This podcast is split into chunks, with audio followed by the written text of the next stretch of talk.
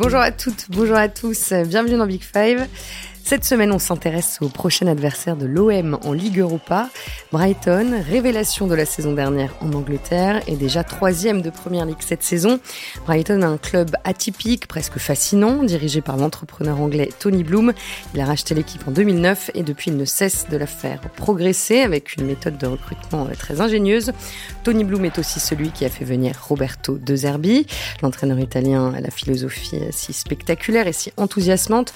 Brighton produit l'un des football les plus séduisants d'Europe. On va essayer de comprendre comment les Seagulls s'organisent sur le terrain. Les Seagulls emmenés euh, par des joueurs talentueux, peu connus en France, comme le japonais Kaoru Mitoma ou l'équatorien Pervis Estupinian. C'est une équipe explosive et très bien rodée qui va se présenter au Vélodrome le 5 octobre. Et on en parle aujourd'hui avec euh, Dave Apadou de France Football. Bonjour Dave. Hello Marie, bonjour à toutes et à tous. Timothée Pinon est là également, l'un de nos Monsieur Tactique. Bonjour Tim. Salut Marie, bonjour à tous. Voilà, vous avez le casting et le menu. Maintenant, on peut commencer.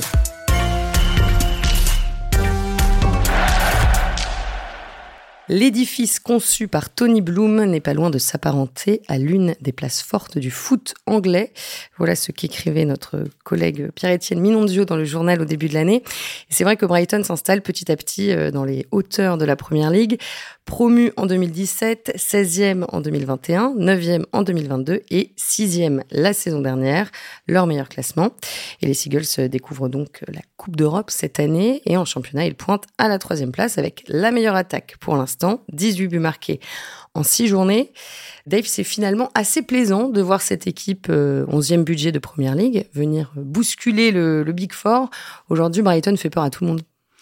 Ouais, Brighton fait peur à tout le monde et Brighton, je pense, et on aura peut-être l'occasion d'en parler, inspire beaucoup de monde euh, parce qu'il y a, on a l'impression que c'est pas juste une, une aventure ou l'histoire d'une réussite ponctuelle. On a l'impression que c'est surtout le, le résultat euh, en cours d'un process et d'une méthode et que et que non seulement elle est euh, elle est euh, elle est intrigante dans le dans le dans le savoir-faire et elle est super séduisante dans le dans le résultat que ça que ça donne au-delà même du résultat comptable. C'est-à-dire qu'aujourd'hui je pense que c'est peut-être l'équipe la plus excitante à voir en, Angleterre et je suis pas loin de le penser pour pour l'Europe entière. Et donc rien que d'arriver à ce à ce résultat là et d'ailleurs on en fait un podcast c'est déjà une sacrée réussite alors l'architecte de cette sacrée réussite, c'est euh, Tony Bloom, donc un entrepreneur euh, anglais de 53 ans. C'est un ancien joueur de poker euh, professionnel et il a monté une société de conseil en Paris, Star Lizard, société dont il se sert aujourd'hui pour sa stratégie de recrutement. On y reviendra. Tim, pourquoi est-ce qu'on peut dire que Tony Bloom est un personnage à part dans le, le paysage du foot anglais? Pour bien des raisons, mais Dave tout à l'heure parlait de process et c'est exactement ça. Il a racheté le club en 2009. Déjà, ce qui le rend un peu à part par rapport à certains propriétaires en Angleterre, c'est le fait qu'il soit anglais aussi, amoureux un peu de cette équipe depuis son plus jeune âge. Donc voilà, il y a un côté, euh, il y a un storytelling qui est, qui est cool parce qu'il est, il est pro Brighton depuis tout petit, il fait des déplacements avec les supporters. Son grand-père a été vice-président du club dans les années 70. Son grand-père a été vice-président du club.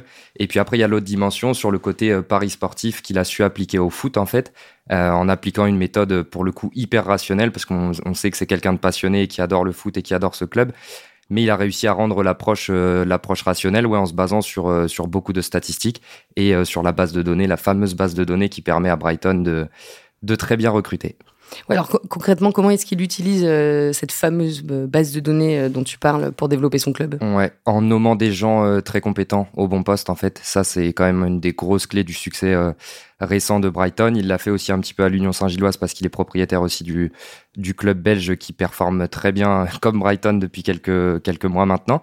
Bon déjà, enfin ce qui est très impressionnant, c'est l'étendue de la base de données. Je pense qu'ils ont vraiment la meilleure base de données d'Europe parce qu'on parle beaucoup de, de data et de recrutement, mais il faut avoir la matière nécessaire et eux l'ont pour le coup. C'est des stats hyper précises, ça a un côté presque presque marrant parfois. Pierre-Etienne en parlait, l'écrivait dans un des papiers euh, qu'il a fait pour l'équipe, où on a, euh, ils ont un degré de précision, c'est-à-dire que par exemple, ils mesurent le, le bruit que fait la foule quand un joueur conduit le ballon. Alors ça, c'est un petit indicateur marrant, mais ça dit quelque chose aussi de, de ce que le joueur peut-être a dans les pieds ou de l'énergie qu'il diffuse. Voilà, c'est très très précis. Et en fait, ça leur permet de recruter euh, partout dans des championnats un peu euh, sous-cotés ou sous-scoutés pour le coup parfois. Donc en matière de recrutement, ils ont un, ils ont un temps d'avance et, c'est ce qui leur permet de bâtir un effectif euh, saison après saison malgré les départs taillés pour jouer maintenant la première partie de tableau en Angleterre. Ouais. Ouais, parce que ce que les gens doivent comprendre, je pense que parmi nos auditeurs, il y a sûrement des, des parieurs, hein, des, des parieurs en ligne, c'est que les sociétés de paris, justement, disposent de ces, de ces, de ces datas qui sont extrêmement poussés. C'est-à-dire pour établir une cote, il y a des milliers et des milliers de paramètres pour arriver. Ils font pas ça au doigt mouillé. C'est pas voilà. Euh, j'ai l'impression que Paris euh, est mieux, que Marseille est moins bien. Non, non, il y a énormément de données qui viennent attester de, de, de, de ça et qu'effectivement, en étant partie de euh, de, de, ces sociétés de, de, de, de, Paris qui sont des, des bases de données d'analyse justement à l'attention des, des, des, des, sociétés de Paris en fait en s'appuyant sur ce sur cette sur cette matière première qui est extrêmement aiguisée, qui est extrêmement précise, qui est extrêmement actualisée, qui profile n'importe quelle demande pour en faire, pour en, pour aller chercher dans à peu près tous les championnats euh, compétitifs et, disponibles des joueurs qui vont correspondre exactement à ce qu'on recherche, mais de façon, mais vraiment, euh, ça, ça, va très très loin. Moi, j'avais fait une, j'avais fait un salon Opta à Londres, euh, j'y étais allé un peu en, en, en visite média.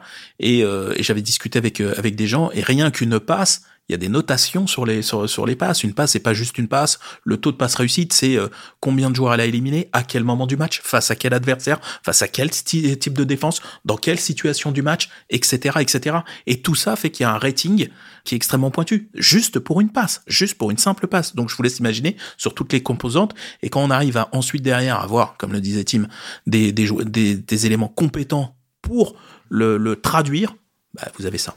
Tim, tu le disais, il utilise euh, particulièrement euh, toutes ces données pour euh, prospecter dans des pays peu recherchés, comme par exemple l'Irlande ou l'Équateur. Ouais, ça va de l'Irlande, l'Équateur. Ils ont pris un petit Paraguayen aussi il y a peu, de temps.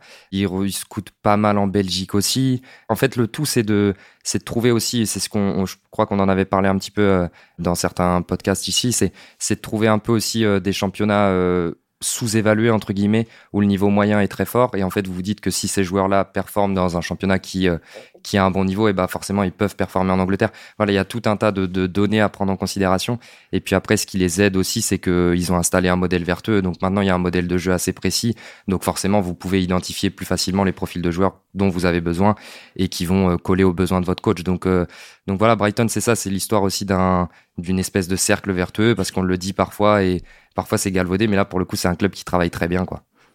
Et grâce à, toutes ces, euh, à toutes ces données, Bloom a établi une liste de remplaçants potentiels, que ce soit pour les joueurs, le staff ou même euh, l'organigramme de son club. Ouais, bien sûr. Et ça, c'est ce qu'on retrouve un petit peu dans, alors avec euh, plus ou moins de, de, réussite, mais ce qu'on trouve dans tous les clubs qui ont un, goût prononcé pour l'utilisation de la, de la data. Enfin, globalement, faut, faut quand même le, le dire peu près tout le monde utilise des datas. Après, il y en a qui le font de façon plus ou moins poussée. Il y en a qui, dans leur dans leur process, l'installent plus ou moins haut dans leur dans leur dans leur hiérarchie. Parfois, c'est une data de confirmation, d'autres c'est une data de détection, etc.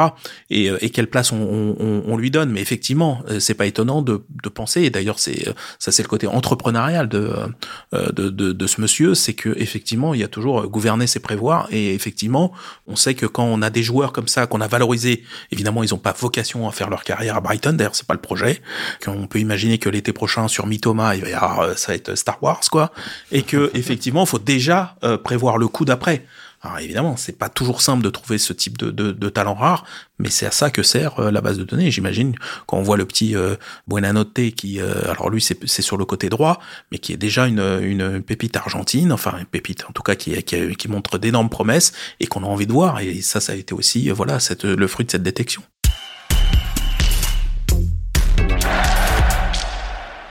Pour en revenir à, Tony Bloom euh, plus particulièrement, quel, genre de, président euh, il est avec euh, ses joueurs Est-ce qu'il est proche Est-ce qu'il est proche d'eux?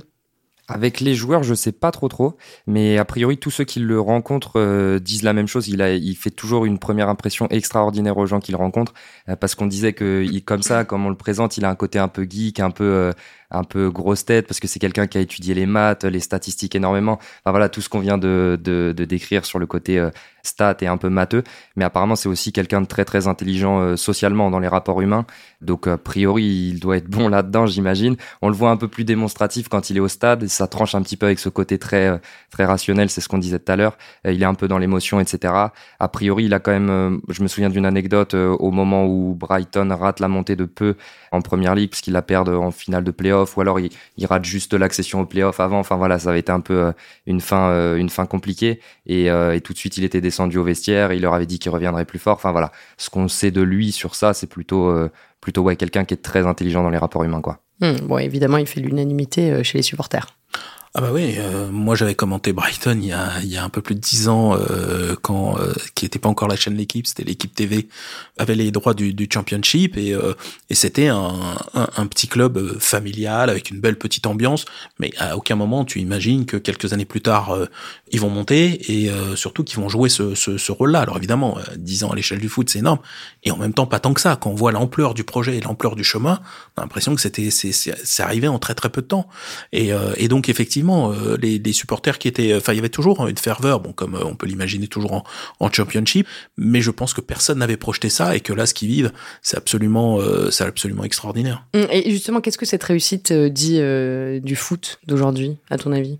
Je trouve que c'est euh... alors attention, hein, c'est pas un club de c'est pas un club de crève la faim. Hein, c'est il y a, y, a, y a des moyens, il y a des euh, notamment il y a des moyens dans le dans le process, il y a des moyens dans dans les euh, dans les moyens humains qui sont mis euh, pour pour aller chercher, pour aller détecter, pour aller mettre en valeur et tout. Mais je trouve quand même que c'est la victoire des idées, c'est la victoire des bonnes idées. C'est-à-dire que, alors la victoire, en tout cas la, la progression et la mise en lumière des bonnes idées. C'est-à-dire que souvent on a un petit raccourci qui est t'es plus riche, t'as un budget supérieur, donc t'as un meilleur club. Mais Brighton prouve le, prouve le contraire. C'est-à-dire que dans, dans une première ligue surpuissante, qui est certainement le championnat le plus puissant de l'histoire, parce qu'il n'y a jamais eu autant de, de puissance réunie, c'est presque une super ligue à, à, elle seule, réussir ce, ce, ce, ce prodige, parce que c'est pas un coup comme ça, là, on n'est pas en train de faire euh, ça mm. parce qu'ils réussissent un bon début de saison, c'est parce qu'on le voit venir. On le voit venir, ils sont en Coupe d'Europe. La saison dernière, ils ont fait une, une bonne saison. La saison d'avant, déjà, on les voyait venir. Et je pousse même jusqu'à la saison où ils avaient été 16e où en fait les, ce qu'ils s'appelle les expecting wins disaient que en fait le, ils étaient cinquième en fait. Ils étaient cinquième de première ligue. Je me souviens, je regardais beaucoup les matchs de Brighton parce que c'était déjà un, un, football très euh, très créatif. C'était avec Graham Potter à l'époque, mm. et tu te demandais comment ils faisaient pour perdre leur match. Alors que les ingrédients te disaient, mais en fait, ce match-là, il le joue dix fois, il le gagne neuf fois. Mais à ce moment-là, il le perdait parce qu'il devait manquer quelque chose à la concrétisation. Il y avait peut-être manqué un peu de talent de finition, un peu de talent certainement dans les deux zones de vérité. Mais si tu sais que ta structure est bonne, en fait, ils n'ont pas tout détruit. Ils ont mmh. gardé, ils ont gardé Graham Potter à l'époque et ils ont gardé la structure de l'équipe, le schéma de jeu, mais juste en lui donnant plus d'efficacité dans les deux zones c'est la progression que l'on voit. Mais c'est ce que disait Dave tout à l'heure, tu parlais de process, tu disais qu'on avait vu venir venir les choses, et c'est exactement ça en fait, c'est qu'ils font les choses dans l'ordre. Et ce qui, ce qui est aussi marrant, c'est que c'est pas du tout antinomique avec euh, le fait de faire de l'argent ou de performer sur le marché des transferts, puisque là encore, en installant tout un process, en, en bâtissant depuis le départ, et eh ben ils se retrouvent à faire des grosses ventes derrière et donc à pouvoir réinjecter de l'argent.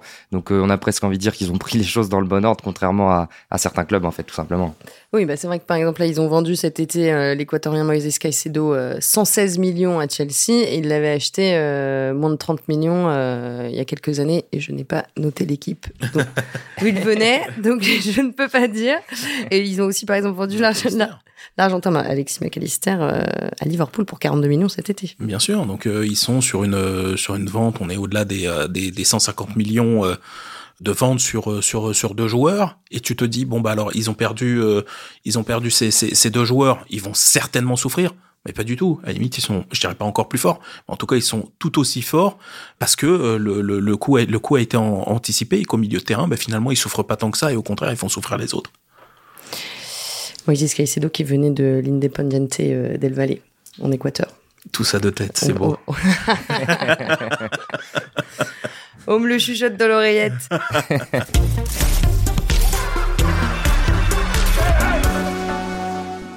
Bon, on va s'intéresser maintenant à Roberto De Zerbi, qui est quand même l'autre l'autre artisan euh, de la de la réussite, bon, plus récente hein, de, de, Brighton. On avait déjà parlé de, de lui dans Big Five, c'était en mai 2021. À l'époque, il entraînait euh, Sassuolo et on en avait fait l'un des entraîneurs à suivre en Europe, aux côtés de Graham Potter, donc son prédécesseur.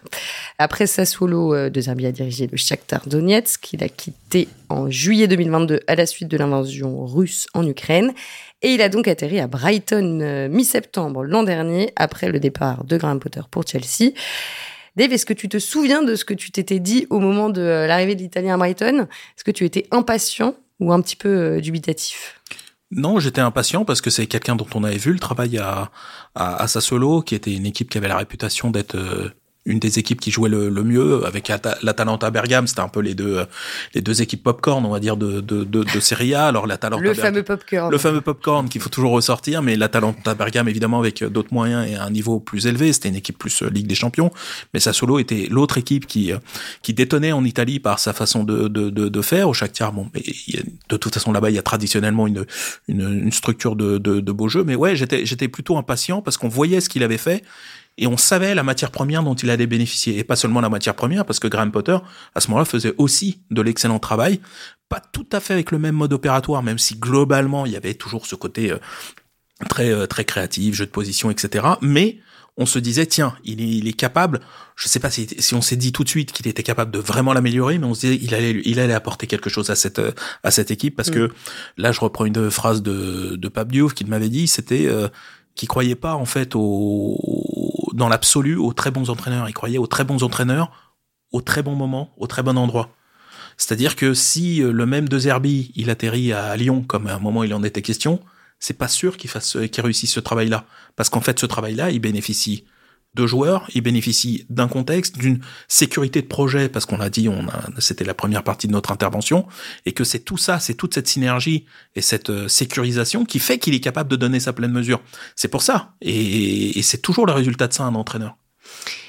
Tim, pour que ce soit clair pour tout le monde, euh, comment tu pourrais résumer la philosophie de Roberto de Zerbi C'est c'est dur parce qu'il faut aller voir les images. Déjà, c'est ce qu'on peut conseiller aux auditeurs. C'est regarder les matchs de Brighton. Ouais, déjà, c'est regarder les matchs, se repasser quelques séquences. Là, dernièrement, l'un des buts qui illustre vraiment vraiment leur style de jeu, c'est le premier qui marque sur la pelouse d'Old Trafford contre United où ils gagnent 3-1. Mais par où commencer? Par les sorties de balles déjà? Euh, ça, ça a quelque chose d'assez fascinant parce qu'il jette quasiment jamais le ballon. Donc l'un de ses fondamentaux, c'est attirer l'adversaire en fait le plus proche possible de son but pour libérer des espaces plus hauts. Donc ça donne lieu à des séquences euh, assez marrantes de, de redoublement de passes où l'adversaire se dit euh, oui, il faut qu'on les presse fort, mais en même temps ils sont tellement faciles pour sortir du pressing qu'on va s'exposer derrière. Donc il y a toujours un petit peu un, un jeu du chat et de la souris qui est, qui est marrant à observer. Et qu'ils finissent souvent par gagner. Et qu'ils finissent souvent par gagner. Et après, défensivement, ça donne aussi lieu à des séquences intéressantes parce que c'est une équipe qui presse beaucoup, qui fait presque du marquage individuel euh, dans la moitié de terrain adverse. Donc là encore, ça donne beaucoup, beaucoup d'intensité. Voilà, si on pourrait résumer ça comme ça, c'est un entraîneur très, très joueur qui jette jamais le ballon et qui est très intense, donc qui demande beaucoup, beaucoup d'intensité à, à son équipe. Voilà, je pense que déjà c'est c'est pas mhm. mal. Et puis après, euh, ce qu'on peut dire aussi et ce qui est ce qui est intéressant, mais c'est plus dans son management et ce qui en dit encore long sur Brighton, c'est que il y a beaucoup de turnover. En fait, là, par exemple, euh, on en discutait un peu avant l'émission, c'était euh, c'est 24 changements sur les trois derniers matchs. Donc voilà, c'est des joueurs un peu interchangeables mhm. et beaucoup. Ça c'était déjà le cas à Sassuolo. C'était déjà le cas à Sassuolo. Et puis voilà, c'est un entraîneur qui demande une intensité folle à ses joueurs. Et voilà, ouais, s'il faut faut regarder les sorties de balles mhm. pour pour comprendre un peu le foot de De Zerbi.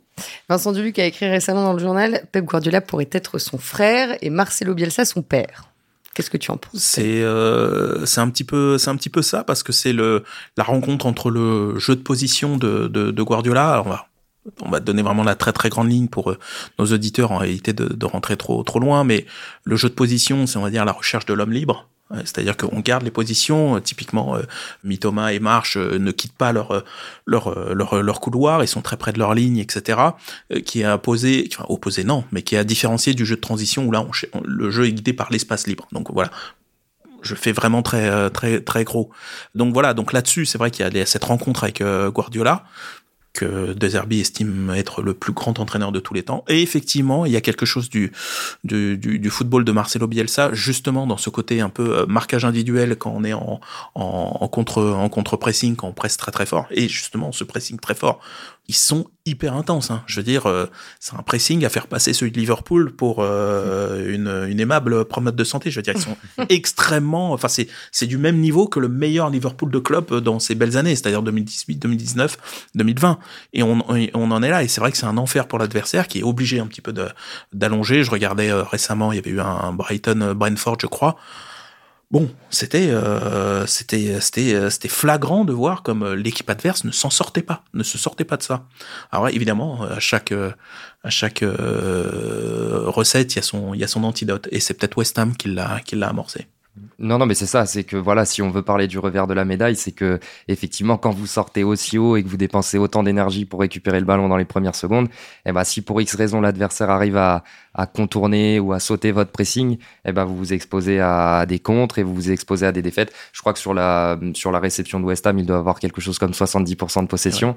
On se demande comment ils font pour pas marquer. Et, puis c'est West Ham qui, qui marque 3 buts et West Ham qui l'emporte 3-1. Parce, que, parce que West Ham a, la, a, la, discipline et la bonne idée et en plus l'ADN, parce qu'ils ont aussi une culture de jeu, de pas aller chercher euh, Brighton, qui aime attirer, comme tu le disais, euh, mm. Tim, qui aime, euh, allez, on se, refait des passes, redoubler comme ça entre les centraux, et mm. puis un milieu qui décroche, et puis hop, on lui redonne. Et au bout d'un moment, il y a quelqu'un qui va forcément presser. Et c'est là que ça se déclenche. Sauf que West Ham ne l'a pas fait. Et donc maintenant, il fallait créer face à un bloc beaucoup plus replié. Et à l'inverse, West Ham, quand ils récupèrent, ils savent très bien jouer long parce que avec les Antonio, etc. Et ils ont trouvé un petit peu la parade à ce moment-là. Mais c'était peut-être une parade ponctuelle. En tout cas, je le souhaite parce que si le jeu de Brighton euh, ne fleurit pas euh, davantage, franchement, ce serait une grande déception parce que au niveau, au niveau visuel, c'est quand même un régal de les regarder. Mais, mais quand même, à chaque fois, moi, je me pose la question quand je vois l'adversaire évoluer contre Brighton. Parfois, je me dis, mais pourquoi ils y vont? Pourquoi ils vont les chercher? Parce que vraiment, parce une un moment, tu peux, tu peux pas t'empêcher. Ouais, c'est sûr. Et puis c'est propre à la première ligue aussi et son intensité. Mais, mais parfois, on se fait la réflexion. Et, tout à l'heure, tu me demandais de définir aussi, Marie, le, foot de De Zerbi. Mais il y a une des actions clés aussi, c'est, comme le disait Dave, l'un des centraux ou le gardien qui met littéralement le pied sur le ballon. Et c'est une invitation au pressing. C'est dire, si vous venez pas, j'attends. Donc il attend littéralement et l'adversaire au bout d'un moment se dit bon bah on va y aller et c'est là que les choses s'amorcent et que et que ça déclenche. Mais c'est vrai que parfois ça pourrait donner des mano à mano intéressants si l'adversaire dit ok gardez le ballon, nous on n'en veut pas et on va vous attendre. Alors, on l'a dit hein, au début, hein, euh, Brighton n'a perdu qu'une seule fois cette saison, donc c'était euh, c'était contre euh, West Ham. Pour l'instant, parmi les grosses écuries, ils ont affronté Manchester United. Bon, c'est tenté qu'on peut encore considérer. en difficulté. Voilà, exactement. En revanche, l'an dernier, ils avaient battu Liverpool, Chelsea, United, Arsenal. Bon, ça n'avait pas suffi pour terminer dans le Big Four.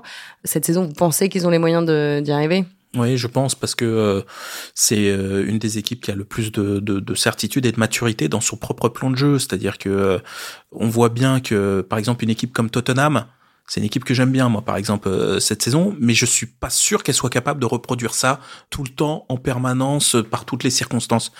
Brighton te donne le, le sentiment, eux, d'être dans, dans son solfège de manière, euh, de manière, euh, de manière absolue, et qu'ils ont la, la profondeur d'effectif.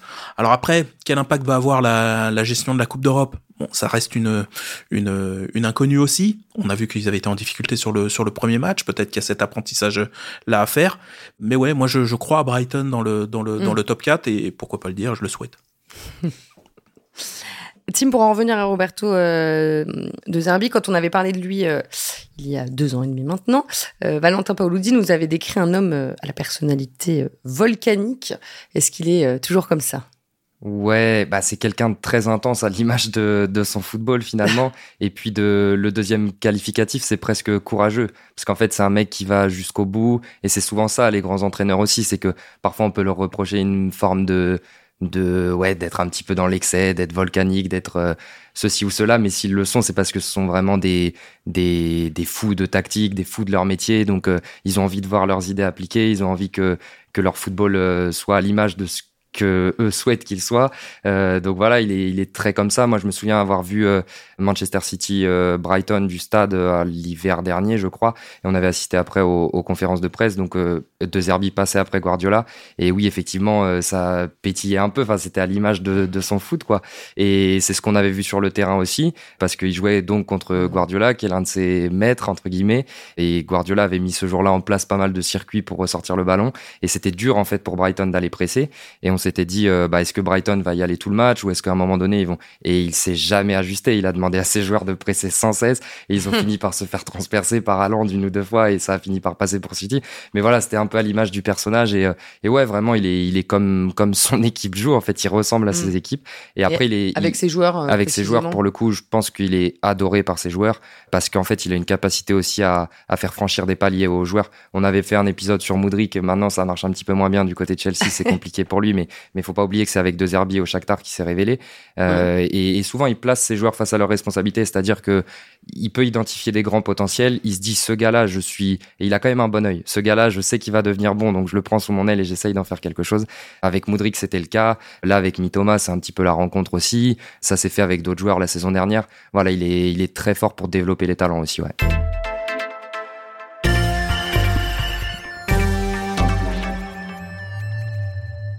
Alors tu parles de, euh, de Kaoru euh, Mitoma qui est euh, une des pièces maîtresses de Roberto de Zerbi. Dave, qu'est-ce que tu peux nous dire du japonais qui joue sur l'aile gauche et qui est un dribbleur redoutable?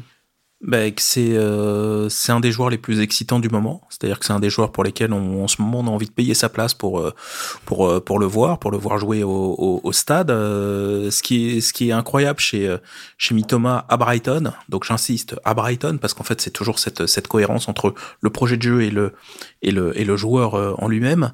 C'est que il y a une, extrême discipline de dans le jeu de Mitoma. Il suffit de prendre à chaque fois les plans larges. À chaque fois il est positionné exactement là où son coach le lui a demandé c'est-à-dire très haut et très au large. De la même façon, euh, il marche de l'autre côté. Et donc, euh, mais cette extrême discipline ne nuit pas ensuite à sa capacité de, de création, de créativité, parce que c'est un dribbleur, parce qu'il va choisir euh, la, la, la, course qui lui, euh, qui lui convient, et il a mis quelques slaloms géants à peu près à, à, toutes les, à toutes les équipes, avec une extrême vitesse. C'est quelqu'un qui a théorisé sur le, sur le, sur le dribble, qui a écrit une thèse sur le, sur le, sur le dribble. Donc en plus c'est quelqu'un de, quelqu'un de cérébré quoi. En plus, donc, donc je pense qu'en plus il y a une, je pense pour un, un coach ça, ça doit être un bonheur de rencontrer un, joueur qui pense, qui pense son jeu et qui cherche une, une, une à, à, progresser en réfléchissant beaucoup.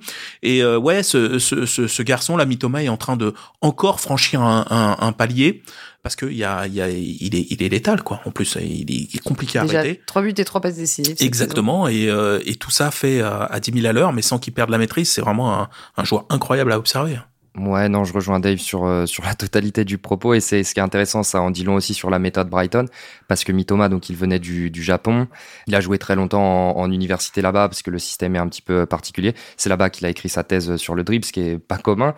Et là, il a sorti un livre aussi cet été sur un peu euh, sa méthode, son mindset et surtout il est passé par la case Union Saint-Gilloise, donc qui est l'autre club de Tony Bloom et c'est là-bas qu'il s'est acclimaté à l'Europe, c'est là-bas qu'il s'est acclimaté un peu à un un foot euh, différent, on va dire. C'est là-bas qu'il a appris l'anglais aussi, donc euh, il est arrivé à Brighton en parlant l'anglais des, couramment. Euh, voilà, donc ça en dit long aussi sur le sur la méthode Brighton, sur le succès de, de ce club et, et encore une fois, voilà, c'est le garçon qui est au bon endroit au bon moment avec le bon coach. Donc forcément, quand vous avez au milieu de tout ça beaucoup de talent, et ben ça ça crée euh, ça crée trois buts, trois passes décisives, ça crée des slaloms euh, assez impressionnants. Tout à l'heure, on parlait du premier but que Brighton avait inscrit contre United. Il faut absolument aller revoir le but de Mitoma contre Wolverhampton. C'est fou. fou parce mm. que l'intensité qu'il met, le démarrage, parce que le départ arrêté, c'est ouais, c'est c'est une fusée quoi. Il y, a, y a peu de il y a peu de joueurs comme ça qui sont capables de briser une défense en départ arrêté. En lançant évidemment, enfin évidemment, faut le faire, mais je veux dire, on en, on en voit. La départ arrêté, il reçoit le ballon et d'un seul coup il passe de, de, de la du point mort à la cinquième quoi, d'un seul coup. Et ouais, c'est c'est c'est fabuleux à, à voir. Et euh, le, le parcours que que Tim a à énoncer. Là, c'est pareil, ça, rappelle le process, c'est-à-dire qu'ils ont, ils ont balisé le chemin pour l'amener le mieux possible dans les meilleures conditions possibles. Ils l'ont pas fait, ils l'ont pas pris et d'un seul coup parachuté. Allez, vas-y, montre-nous. Non, c'est d'abord, hop, on va t'acclimater sur tous les plans, le foot, l'humain, la culture, etc. Parce que euh, passer du Japon à l'Europe, euh, ça doit être un, ça doit être un délire quand même, tu vois. Faut, on s'en rend jamais compte, toi. Il suffit de penser que nous, si on allait au Japon, peut-être qu'on mettrait du temps, euh, la langue, l'écriture, enfin tout, quoi. Et, et voilà. Et quand il arrive en, en, première ligue, il est armé, il est prêt, et ça donne ça. Et, et ce qui est intéressant, je sais pas si tu l'avais rappelé, Marie, mais c'est son âge aussi. Parce qu'en fait, il a 26 ans, on le présente un peu comme une pépite, etc. Mais voilà, c'est un mec qui a pris son temps, entre guillemets. Et là encore, c'est ça vient peut-être corriger aussi certaines, euh, certaines habitudes du foot moderne où on se dit si le gars n'est pas euh, déjà en Europe à 21 ans, fait pas des chiffres euh, tout de suite, et ben voilà, là c'est aussi l'éloge de, de, la patience en quelque mmh, sorte. Et ouais, ça, ça en dit encore une fois, désolé, je me répète, sur, long sur le, sur le process Brighton. Quoi. Alors, quelle relation technique il entretient, euh, Mitoma, avec euh, Estupinian, qui, euh, qui est l'autre joueur le plus utilisé de cet effectif et qui joue euh, derrière lui au poste de latéral gauche?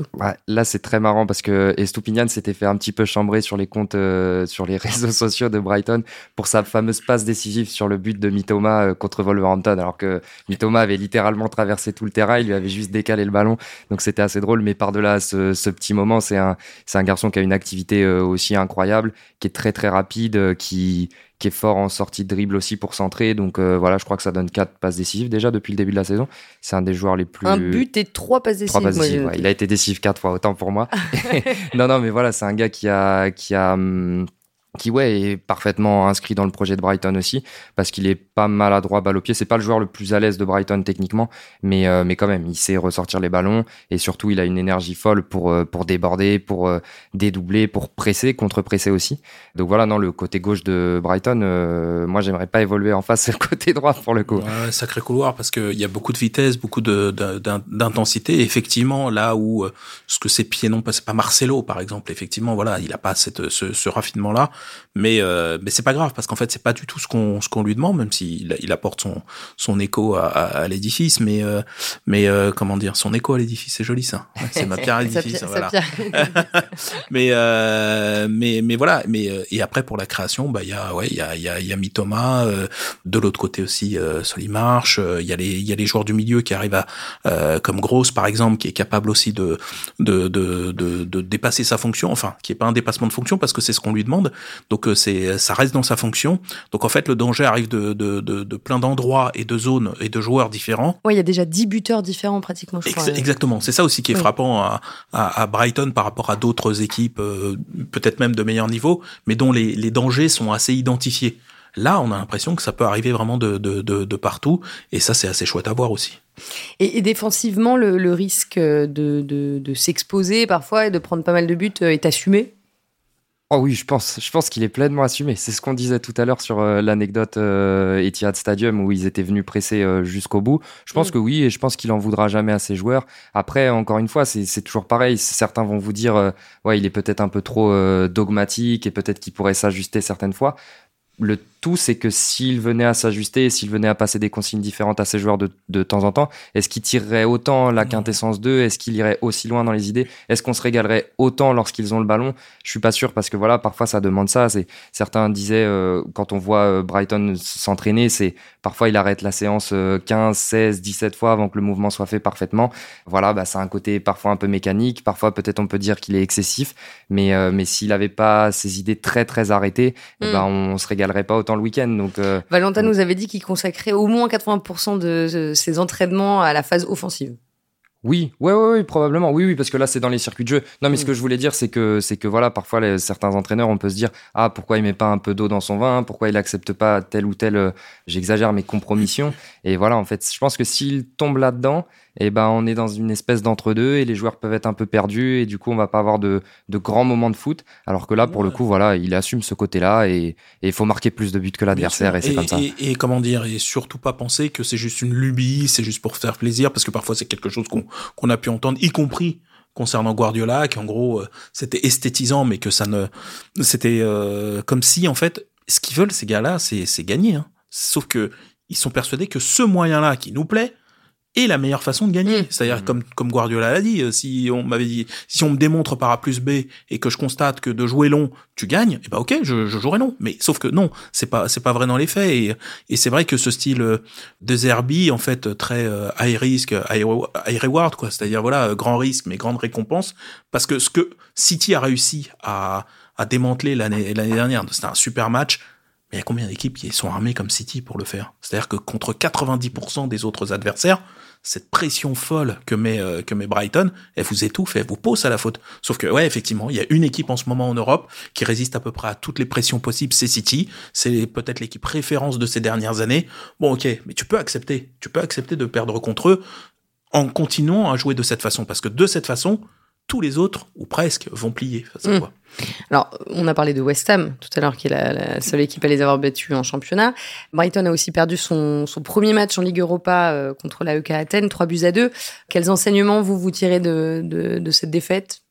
Peut-être l'apprentissage, parce que l'Europe, quand même, c'est quelque chose. Ouais. C'est un premier pas pour euh, certains joueurs en Europe aussi. Certains avaient jamais joué la Coupe d'Europe dans l'effectif. C'était la première de l'histoire du club aussi, en Coupe d'Europe. Donc voilà, il y a peut-être un côté euh, apprentissage et Oui, moment à pression, digérer. hein, tout simplement. Peut-être pression, enchaînement des matchs aussi, parce que c'est une équipe qui a déjà joué beaucoup depuis le début de la saison.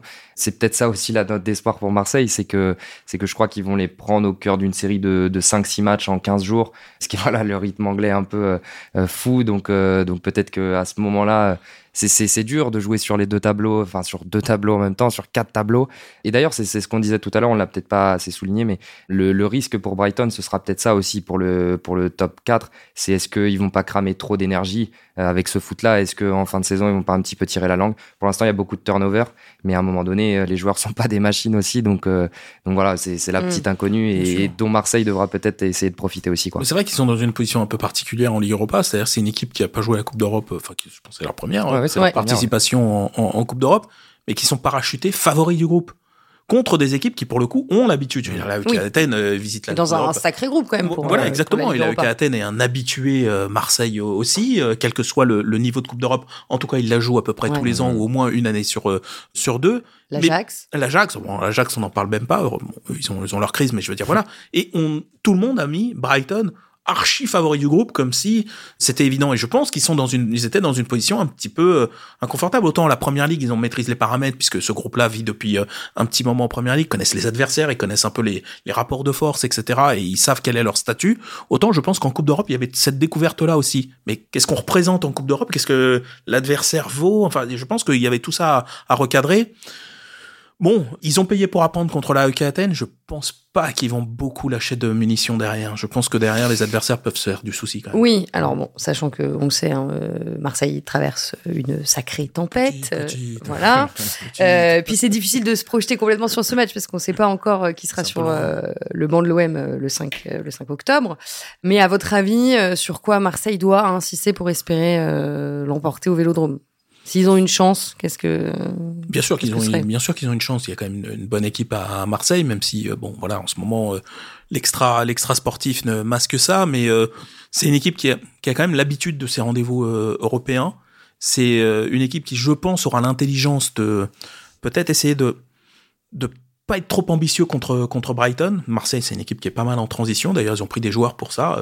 Aubameyang, tout ça, c'est des joueurs à la fois référencés en Europe, mais en plus des joueurs d'espace, Saar euh, et compagnie. Et je pense que ils peuvent essayer de s'inspirer, de se dire bon bah euh, ce qu'a réussi West Ham, peut-être qu'on peut le faire. Peut-être qu'on peut essayer d'aller sur un plan comme ça, parce que la, presse, euh, comme ils vont inviter les joueurs marseillais à le faire, les joueurs de Brighton, je pense que ça c'est suicidaire. C'est-à-dire qu'une fois qu'ils seront passés, ils arrêteront pas Mitoma, ils arrêteront pas Marche, ils vont pas arrêter les autres. Donc il va falloir être, euh, être intelligent, mais moi je pense qu'il y y a quand même quelque chose. Cette équipe n'est pas invulnérable non plus. Non, ouais, je, re- je rejoins Dave là-dessus et peut-être sur les débuts de match et les débuts de mi-temps. Parfois, je me faisais la réflexion en les revoyant les parties. Ils flottent un peu parfois. Euh, C'est vrai, c'est juste ça. Ouais, ils sont tellement sûrs de leur foot que parfois, voilà, ils invitent l'adversaire à la pression tout de suite et ils se font deux trois passes et puis un ou deux ballons qui, qui échappent. Je sais que Newcastle aurait pu mener 2-0 au bout de, de 5-6 minutes de jeu. Ils ont été épargnés puisque voilà, il y a un arrêt ou deux, un poteau, euh, voilà, mais être, au rendez-vous tout de suite, tout de suite et essayer de sanctionner ces petites erreurs là. Voilà, c'est ça les deux petites marges de manœuvre que vous avez contre Brighton. Mais qui existent, mais qui ouais, existent. qui existent. Qui Sanctionner les erreurs et jouer les transitions euh, de la manière, de la meilleure manière possible. Bon, et ben on va s'arrêter là. Marseille, Ça vous Brighton. laisse de l'espoir. Oui, tout à fait, J'ai tout vu à dans fait. votre Mais regard, il y a de l'espoir. non mais j'ai hâte, j'ai hâte de voir ce match euh, qui se déroulera donc euh, le 5 octobre au Stade Vélodrome. Avant ça, euh, Brighton euh, recevra Aston Villa, il me semble. Beau Euh, match. Très ouais. match. Aston Villa, jolie équipe. Euh, oui, un très beau match contre l'équipe euh, d'Unai Emery. Euh, et ce sera le, le 30 septembre. Donc, merci, euh, merci à tous les deux, Dave Apadou un plaisir. et Timothée Pinot. Bah oui, Dave, ça faisait longtemps que tu n'étais pas venu. C'est vrai, mais je suis toujours aussi bien accueilli, donc je reviendrai. Toujours un plaisir. Merci beaucoup. Merci aussi à Antoine Bourlon comme chaque semaine. Et merci à vous de nous avoir suivis. N'oubliez pas que vous pouvez retrouver Big Five sur l'équipe.fr et sur toutes les plateformes de podcast. Laissez-nous des étoiles et des commentaires. À la semaine prochaine.